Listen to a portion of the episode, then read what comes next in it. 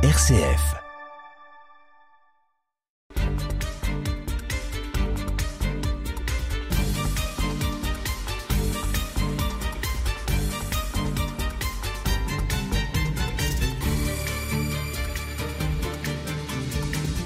Eh bien aujourd'hui, nous avons deux invités prestigieux, bien entendu, à notre table.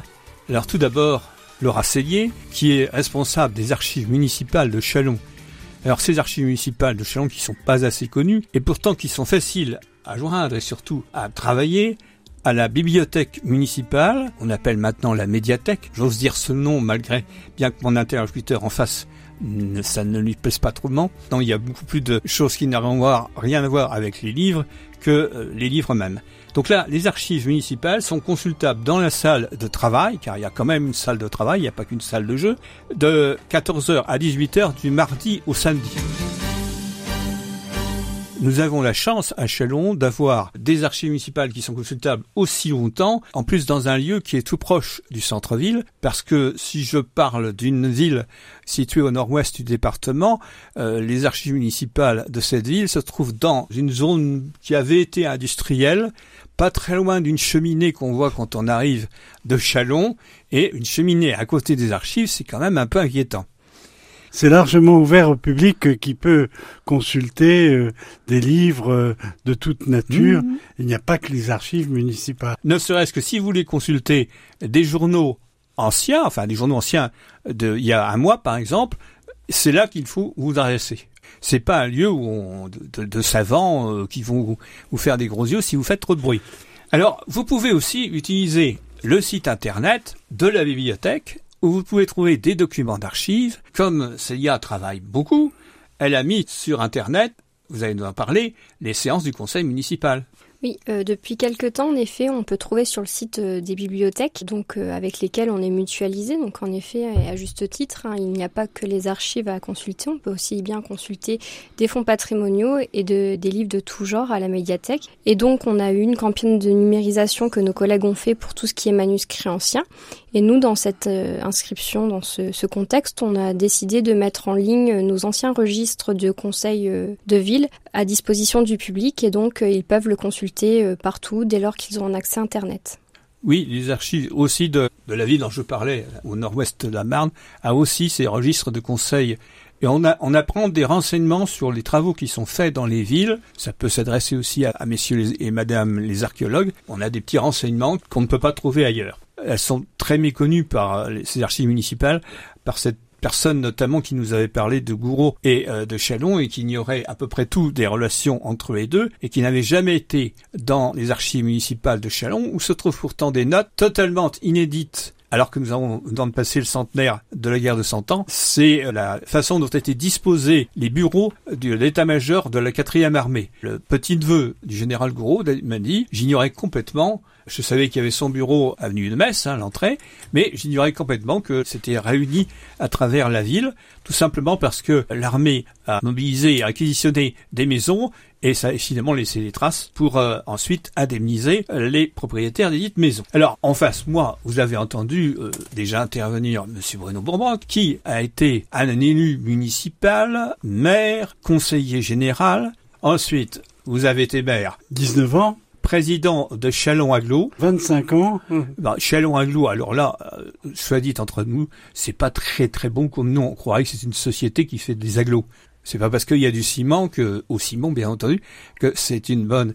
Mais il faudra trouver quelque chose de, plus poétique. Regardez ici, nous sommes à RCF Cœur de Champagne. Nous, nous avions, dans un premier temps, euh, baptisé cette euh, communauté d'agglomération. C'était pas le terme juridique à l'époque, mais l'intercommunauté, nous l'avions baptisée cité au pluriel en Champagne. Mais euh, Chalon Aglo, ça passe à mon sens beaucoup mieux parce que je me suis aperçu, en étant président national des, des villes moyennes, que dans tous les registres, on parlait d'une ville-centre et de l'intercommunalité en citant la ville-centre. Cité en Champagne, on ne savait Ah pas bah oui, forcément que c'était autour de Mm. Chalon. Mais on savait que c'était en Champagne. On savait que c'était en Champagne. Alors vous avez été bien sûr député, président de nombreuses associations, et vous arrivez à 75 ans, comme les évêques. Un petit peu plus, oui. Bon, non, non, Ah, mais, oui. quand vous avez pris votre retraite, vous aviez l'âge... Comme les évêques, oui. Oui, comme les évêques, c'était bien. Les prêtres aussi sont en en retraite à 75 ans. Et là, peut-être madame a dit, euh, dis donc, il y a des, il y a plein d'archives, il y a plein de documents, ça remplit toute une pièce. Qu'est-ce que en faire? Alors, vous avez dit, euh, vous disiez depuis des années d'ailleurs, je ferai ça quand je serai en retraite. Et quand on arrive à l'âge de la retraite, on dit, zut, il va falloir que je m'en occupe. Et là, quelle est l'idée que vous avez eue de faire de vos archives? Bien d'abord,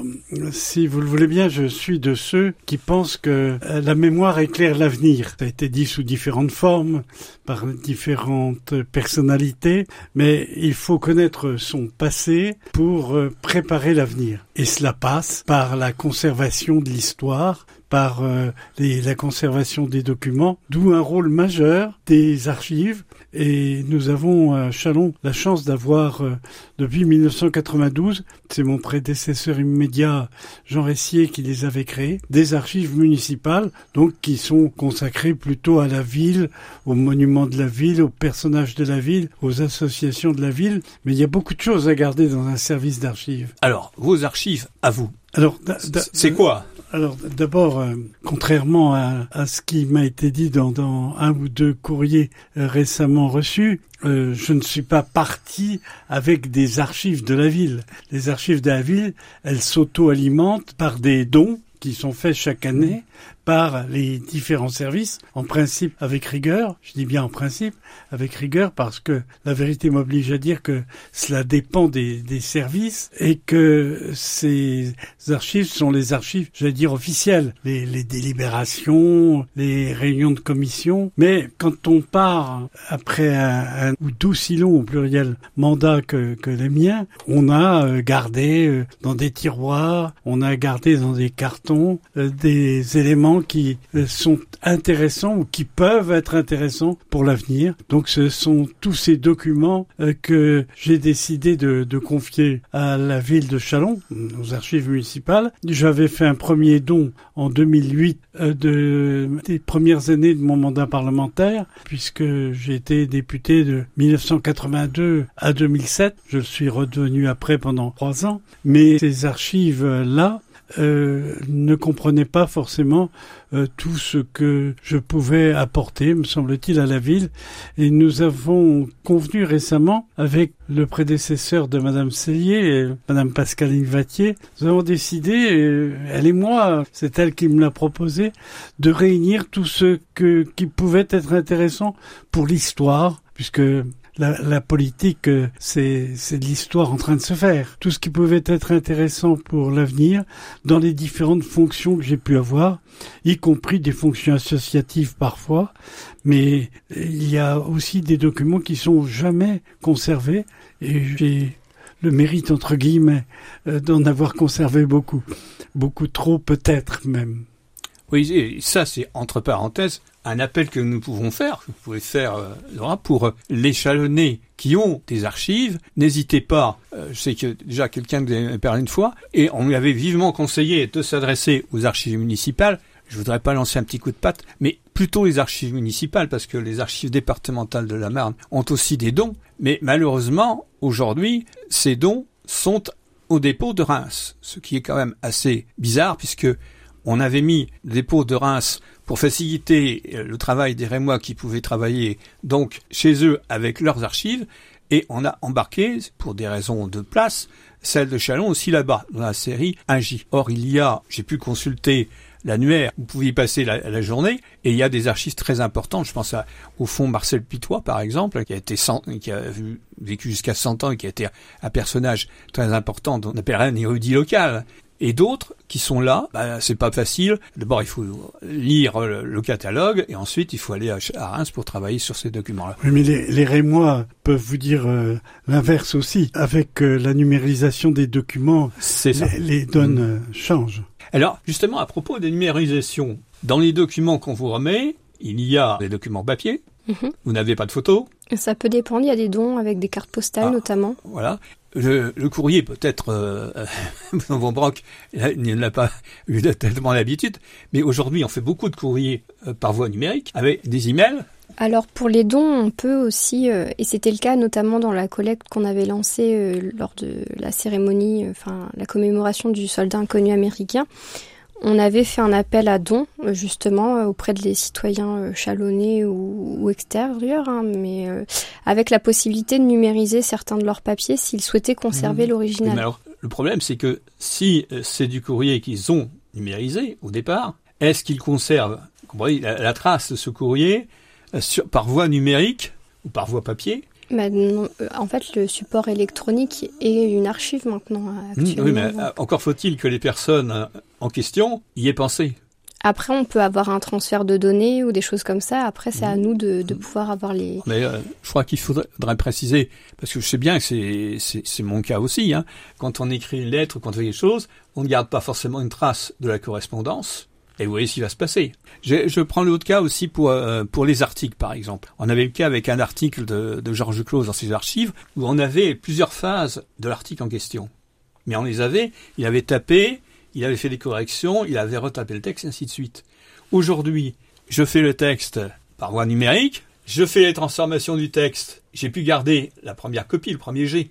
Donc on ne pourra plus étudier, comme on le faisait euh, autrefois pour les écrivains, on ne pourra plus étudier la démarche de l'auteur jusqu'à l'émission. Après, ça, ça dépend des, personnes. hein. On, peut avoir des documents numériques, on peut avoir des documents papier. Après, ça dépend de la version que nous nous, est transmise. Après, euh, les versions euh, antérieures, on, peut ne pas les connaître, ça c'est sûr. Euh, ça dépend aussi du don. De, bah, pour en revenir au don de Monsieur Bourbrock, c'est vrai qu'on a, on a des fois des phases aussi de, différents documents. Qui mènent des documents de travail. Euh, Je pense notamment aux questions écrites. Vous avez les, les questions et les réponses. Donc, euh, on a vraiment l'entièreté du suivi euh, dans ces cas-là. Mais le, le problème que, que soulève Monsieur Lefebvre est un problème important et intéressant. On a étudié euh, dans le passé euh, les versions différentes euh, des textes des écrivains, Mhm. par exemple. Puis intéressé, comme vous le savez, beaucoup au général de Gaulle. Et on a des évolutions intéressantes de, de ces discours, de ces textes, avec des, des ratures, euh, des changements.